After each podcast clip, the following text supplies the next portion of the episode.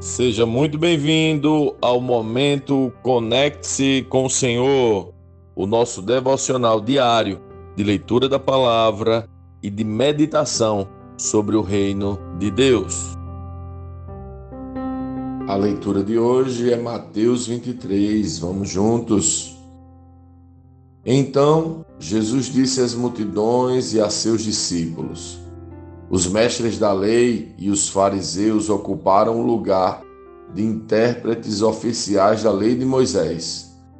Portanto, pratiquem tudo o que eles dizem e obedeçam-lhes, mas não sigam seu exemplo, pois eles não fazem o que ensinam. Oprimem as pessoas com exigências insuportáveis e não movem um dedo sequer para aliviar seus fardos. Tudo o que fazem é para se exibir. Usam nos braços filactérios mais largos que de costume e vestem mantos com franjas mais longas. Gostam de sentar-se à cabeceira da mesa nos banquetes e de ocupar os lugares de honra nas sinagogas gostam de receber saudações respeitosas enquanto andam pelas praças e de ser chamados de rabi. Não deixem que pessoa alguma os chame de rabi, pois vocês têm somente um mestre e todos vocês são irmãos. Não se dirijam a pessoa alguma aqui na terra como pai, pois somente Deus no céu é seu pai. Não deixem que pessoa alguma o chame de mestre, pois vocês têm somente um mestre, o Cristo. O mais importante entre vocês deve ser servo dos outros, pois os que se exaltam serão humilhados, e os que se humilham serão exaltados.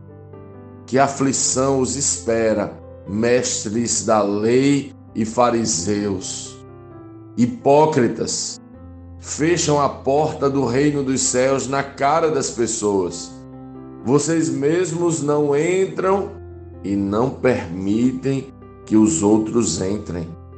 Que aflição os espera, mestres da lei e fariseus, hipócritas, tomam posse dos bens das viúvas de maneira desonesta e depois, para dar a impressão de piedade, fazem longas orações em público. Por causa disso, serão duramente castigados. Que aflição os espera, mestres da lei e fariseus, hipócritas! atravessam terra e mar para converter alguém e depois o tornam um filho do inferno, duas vezes pior que vocês. Que aflição os espera. Guias cegos, vocês dizem não haver importância se alguém jura pelo templo de Deus, mas se jurar pelo ouro do templo, será obrigado a cumprir o juramento. Tolos cegos, o que é mais importante? O ouro ou o templo que torna o ouro sagrado. Dizem também não haver importância se alguém jura pelo altar, mas se jurar pelas ofertas sobre o altar, será obrigado a cumprir o juramento. Cegos. O que é mais importante? A oferta sobre o altar ou o altar que torna a oferta sagrada? Quando juram pelo altar, juram por ele e por tudo que está sobre ele. Quando juram pelo templo, juram por ele e por Deus que nele habita. Quando juram pelo céu, juram pelo trono de Deus e por Deus que se senta no trono. Que aflição os espera, mestres da lei e fariseus, hipócritas. Tenham cuidado de dar o dízimo da hortelã, do entro e do cominho mas negligenciam os aspectos mais importantes da lei: justiça, misericórdia e fé. Sim, vocês deviam fazer essas coisas, mas sem descuidar das mais importantes. Guias cegos. Com a água para não engolir um mosquito, mas engolem um camelo. Que aflição os espera, mestres da lei e fariseus hipócritas. Tenham o cuidado de limpar a parte exterior do copo e do prato, enquanto o interior está imundo, cheio de ganância e falta de domínio próprio. Fariseus cegos. Lavem primeiro o interior do copo e do prato, e o exterior também ficará limpo. Que aflição os espera, mestres da lei, fariseus hipócritas, são como túmulos pintados de branco, bonitos por fora, mas cheios de ossos e de toda espécie de impureza por dentro.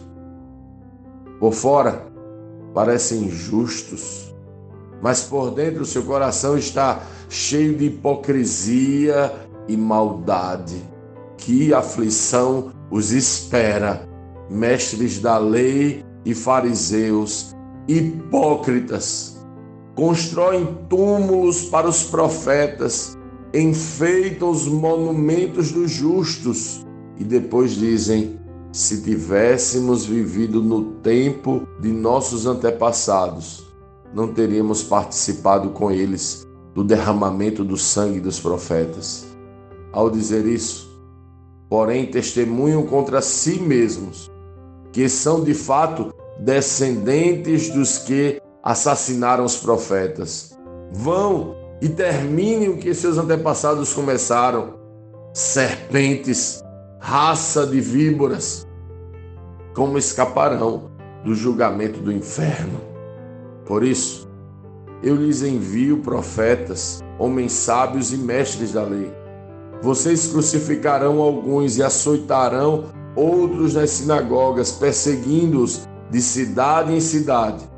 Como resultado, serão responsabilizados pelo assassinato de todos os justos de todos os tempos, desde o assassinato do justo Abel até o de Zacarias, filho de Baraquias, que vocês mataram no templo entre o santuário e o altar.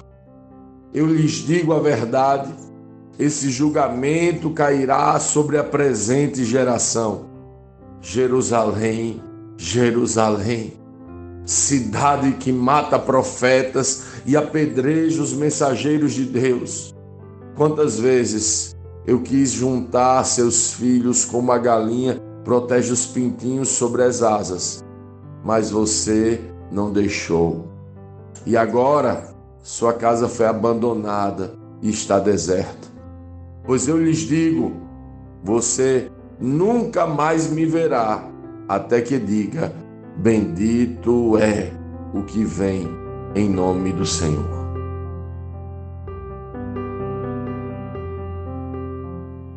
Lendo este capítulo de hoje, nós precisamos responder: como Cristo lê esse texto?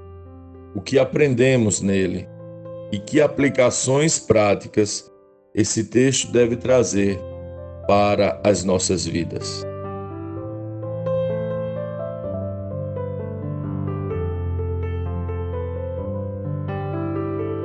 Como deixar Deus irritado? Jesus, ele ama os pecadores e anda com pessoas de péssima reputação, mas os religiosos o tiram do sério. E por quê? Esse capítulo de hoje é muito esclarecedor a esse respeito.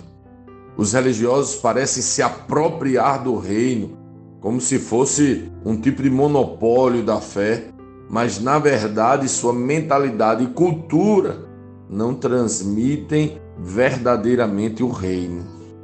Jesus reclama porque eles desejam em seu íntimo ser reconhecidos, honrados e valorizados, porque querem ser chamados de pai e mestre, querem dominar sobre as pessoas, querem centralizar as virtudes sem ter virtude alguma. Eles querem ser o centro das atenções. No reino, o centro de todas as atenções é o Senhor. É interessante perceber que ao longo do tempo eles foram mudando de forma e de nome, mas continuam entre nós. O modelo de igreja sonhado por Jesus não é um modelo centralizador que incentiva a vaidade, a ganância e a soberba.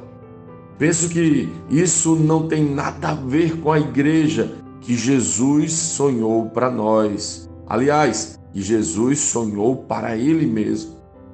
O genuíno discipulado cristão não evidencia pessoas superiores às outras, mas pessoas servindo igualmente umas às outras. Não há maiorais, não há maiores, não há super discípulos. Esses mestres se esquecem do mais importante, que segundo Jesus é justiça, misericórdia e fé, para focar em detalhes menos relevantes. Eles são como túmulos pintados, por fora estão bonitos, mas por dentro são podres e, na verdade, desejam o poder. Se preocupam com o exterior, mas seu interior está sujo. Nós temos pelo menos dois aprendizados aqui muito relevantes. O primeiro é: será que estamos seguindo os religiosos desta geração? Será que estamos ouvindo pessoas que, na verdade, estão cheias de si ou pessoas que querem se parecer com Cristo? Sendo verdadeiramente humildes e buscando servir aos outros? Será que estamos seguindo os religiosos deste tempo?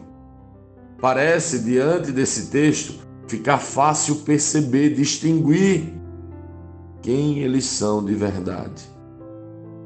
Será, em segundo ponto, que nós estamos atuando, nós, como religiosos que estão muito preocupados com o exterior, em como as pessoas vão nos enxergar, em sermos reconhecidos nas praças, ou verdadeiramente nós estamos buscando nos parecer com Cristo, sendo humildes e limpando o nosso interior de todo desejo de ser honrado, valorizado, elogiado, reconhecido.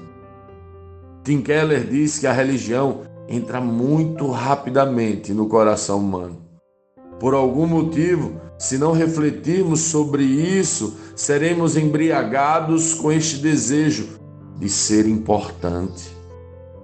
Aliás, existe um psicólogo chamado Maslow que fala que o desejo número um das pessoas é ser importante.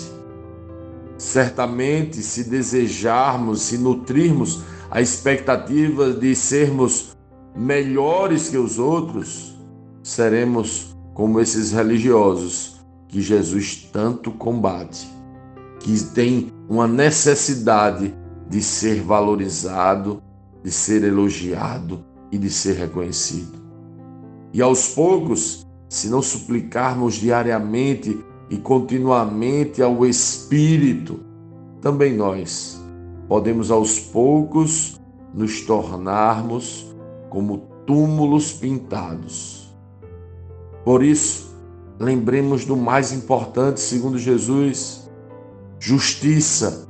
Nós merecíamos e merecemos a condenação eterna.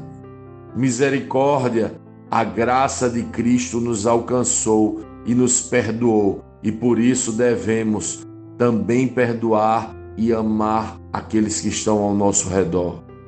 Fé, ele fez tudo isso em amor para ter um relacionamento íntimo e nos transformar à imagem do Filho. Se pensarmos assim, se lembrarmos do mais importante, iremos resistir à religião e viver realmente a cultura do Reino.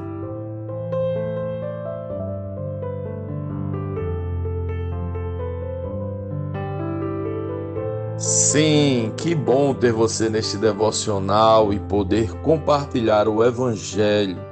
Mas, como sempre dizemos, o texto de hoje o texto de cada dia tem muito mais para oferecer, muito mesmo. Nosso objetivo aqui é te influenciar a parar um pouco e ler o texto bíblico, pois acreditamos que cinco minutos de vida na palavra podem transformar completamente uma vida. Que Deus te abençoe leia, medite, comente, pergunte e adore o Senhor no seu lugar secreto. Conecte-se com o Senhor.